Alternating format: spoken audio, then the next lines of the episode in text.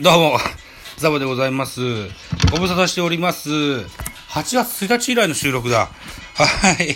はい。えー、夏バテで、なかなかこう、収録する気になれなくて、ライブはちらちらほらやってましたけど、収録、久しぶりでございます。一つよろしくお願いします。えー、本日は8月の10日に収録しております。現在22時56分。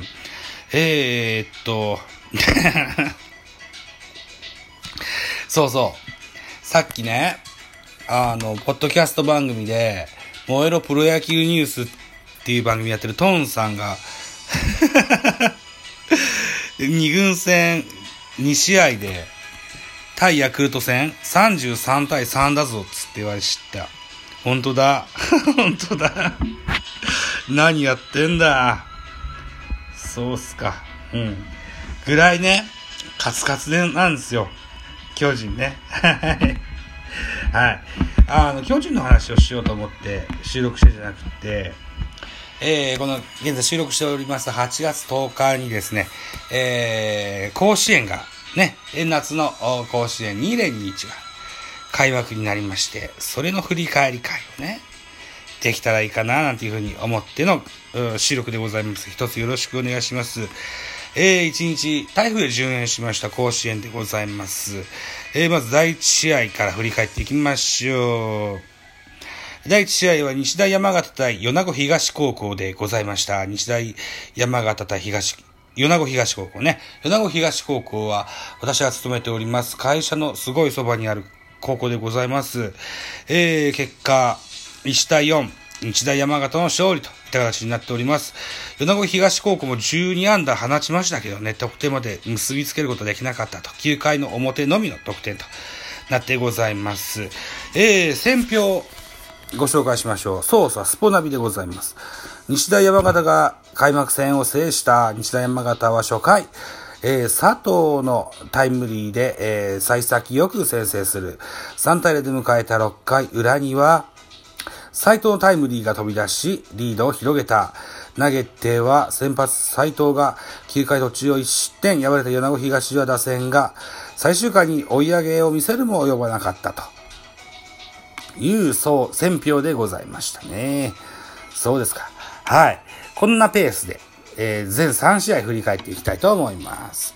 えー、2試合目は、新田対静岡の一戦でございました。選票、あ、えー結果ですね、4対2、新田の勝利といった形になってます。新しい田んぼと書いて新田ですね。えー、アンダー、新田は9アンダー、静岡は8アンダーと、これも競ったアンダー数ですね。選票でございます。新田が選手権初出場で初勝利でございますと。えー、新田は2回表向かいのタイムリーで先制する。その後2対2で迎えた8回にはワンアウト満塁から入山の2点タイムリーで勝ち越しに成功した。投げては先発向井が9回2失点で完投。敗れた静岡は2003年以来の選手権勝利とはならなかったといったゲームになりました。はい。形ですね？うん。えー、といったところで、ここまで、えー日大山形と新田の勝利となっておりまして、第3試合、日本航空対、えー、東名館のゲームでございます。えー、得点0対4、えー、日本航空の勝利といった形になってます。えー、東名館が5安打、日本航空が8安打といった形になってますね。はい。といったところで、選票でございます。日本航空が16年ぶりの選手権勝利。日本航空は6回う裏、三塁走者、うーん、口目と読むのかな？えー、久しぶりの久しいに、次っていう字に、米。くじめでいいのかな？が、本当、本当、本当決め、1点を先制する8回には森と泉のタイムリーで3点を追加しリードを広げた投げては先発バルデナが、えー9回の、9回を完封だ。おー、敗れた透明館は甲子園初勝利とはならなかったと。バルデナな。へえ。えっと、千客万来ダメ元の話で、樋口さんが注目してるって言ってた選手ですよね。えー、バデルナと、それからこのゲーム3番センターで出たエド、エドポロ・ケイン選手に注目してると言ってましたね。えー、バルデナ選手はバルデナファ、フェルガス。バルデナ・フェルガスという選手。ほー。えー、エドポロ選手は4数1安打。うーん、盗塁も1個決めてんだ。なるほどなおー。といった形で、第3試合は日本航空の勝利といった形になってございます。さあ、といったところで8月10日のゲーム振り返りでした。8月11日の甲子園は第1試合、智弁学園対倉敷商業。第2試合が広島新庄高校対横浜高校。第3試合が高岡商業対抹消学園。第4試合が東北学院対愛工大名電高校といった形の組み合わせが決まってございます。見どころもあるんだけど、収録の時間は、あ、まだたっぷりあるね。じゃあ、これも、見どころもご紹介しましょうね。第1試合、智弁学園対、えー、倉敷商業。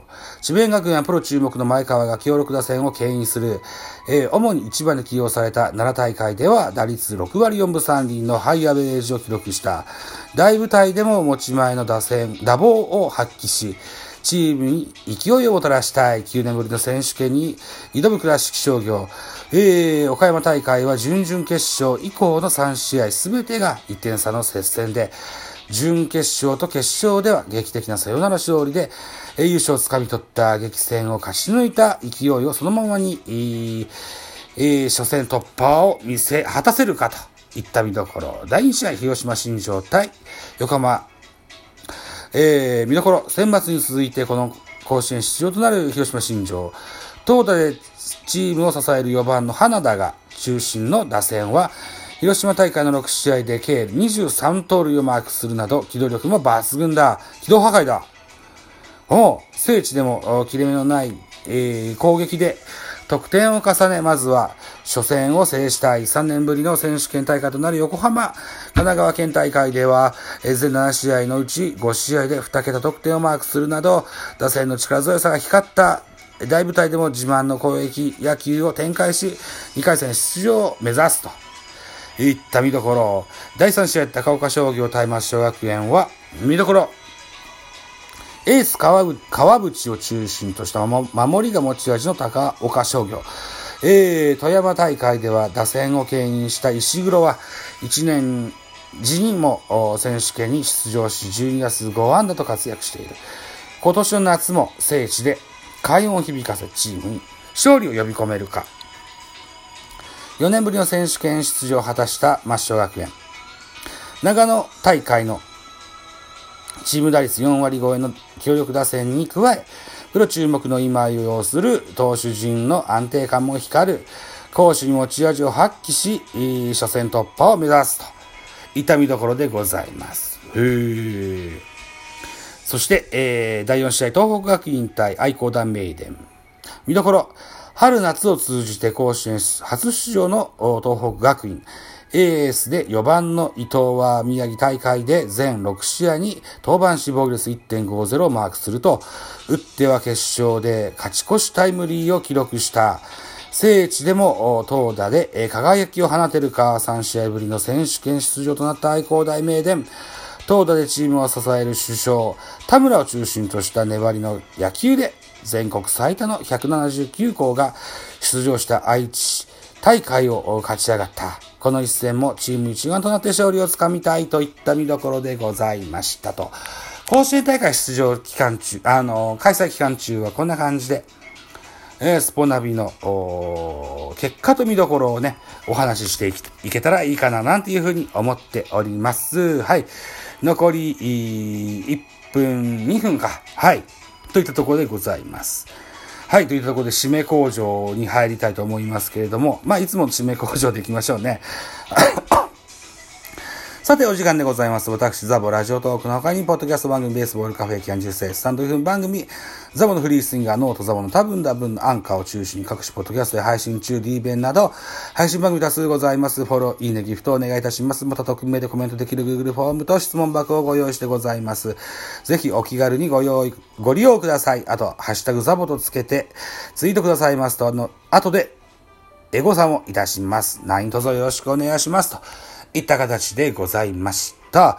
えー、っと、おととい8月8日、昨日8月9日と、ポッドキャスト番組ベースボールカフェキャン中世は全部で音声、えー、ファイル8本アップしてございます。えー、ラジオトークで言うとチケットボンバーズさんですとか、あるいはポッドキャストで言うとチキンバレエさんですとか、えー、有名どころ、懐かしどころ、多く取り揃えて、はい。北ソロトクも出てくれてます。ペップさんも出てくれてます。はい。狐に包まれたさんも出てくれてますし、こう言ってもっちんちゃんも出てくれてます。ケンケンさんや、ふみやさんも出てくれてますし、FR くんや、あー、ジンベザメくのちゃんも、あ、こう言ってじゃなかった。くのちゃんも言った。失礼しました。女性2人も出てくれてます。はい。といったところで、えー、多く音声配信、えー、させてもらってますよ。はい。